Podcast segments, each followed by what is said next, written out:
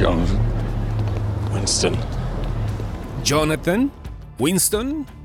Un saludo legendario que bien podría ser el de dos viejitos de rancho, de esos que se encuentran después de la jornada laboral todos los días y se despiden de la misma forma. Posiblemente eso haya sucedido cada vez que el encargado del Hotel Continental en Nueva York se encontraba con su buen amigo Juanito. El tiempo ha pasado, ha habido muchas balas de por medio, pero siempre queda ese sesgo de las personas que nos marcan la vida. De eso se trata el capítulo 4 de John Wick una serie de películas que ha canonizado a Keanu Reeves y lo ha convertido en el más grande héroe de acción que casi roza la tercera edad en todo Hollywood. Titulada simplemente Baba Yaga, esta película nos cuenta la historia de un tipo rehabilitado físicamente gracias a Bowery King, Lawrence Fishburne, y cómo, al buscar su redención, se encuentra en un camino sin salida gracias a la ambición de El Marqués, uno de los mandos más ojetes de la elogia de asesinos a la que pertenece, magistralmente interpretado por Bill Skarsgård. Señor Wick, disfrute la fiesta.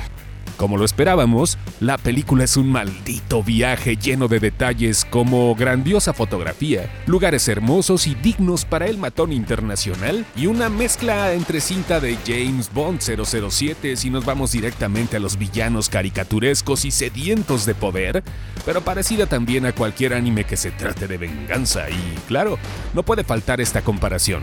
Se siente como torneo de King of Fighters.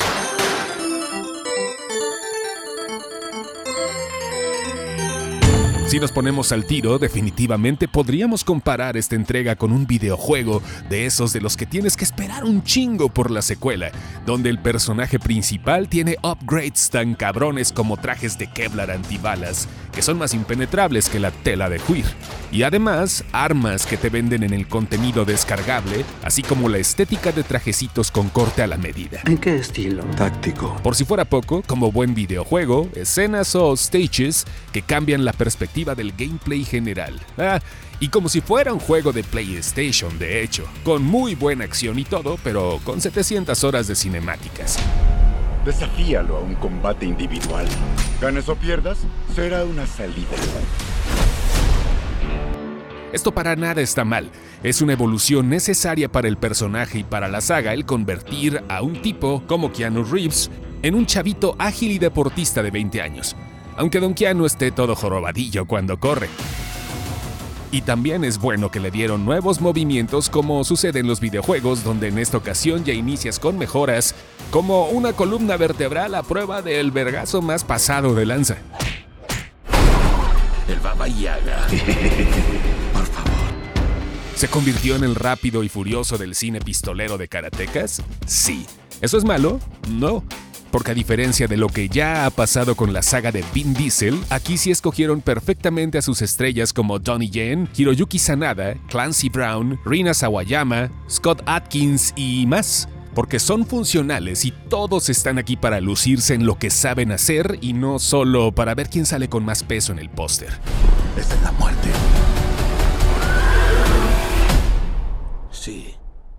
Aunque no es así. Si quieres ver John Wick capítulo 4, desconéctate por casi 3 horas con situaciones inverosímiles que la convierten en la más inventada de la tetralogía y soporten, porque Chad Stahelski, el director, sabe qué hacer con la acción después de haber sido stuntman durante tanto tiempo. Además no puede faltar también el perrito ni el humor involuntario de Mr. Wick. Diversión garantizada especialmente si eres fan de estos proyectos diseñados específica y milimétricamente para hacerle a la mamada. Una colorida delicia de acción y tiros, acrobacias y mucho más que se hace automenaje a cada rato. Es hermosa a todos los sentidos. Posdata, Lance Reddick, ha sido un honor.